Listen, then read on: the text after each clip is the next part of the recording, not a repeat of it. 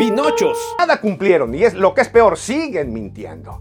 En nuestro caso, en México, a nuestro gobernante en turno, el presidente, le han contado como promedio 94 mentiras en cada programa que tiene cada mañana con un promedio de dos horas. Estamos hablando de una mentira cada 75 segundos, más o menos. Una mentira o una declaración que no puede ser comprobada. Cada 75 segundos.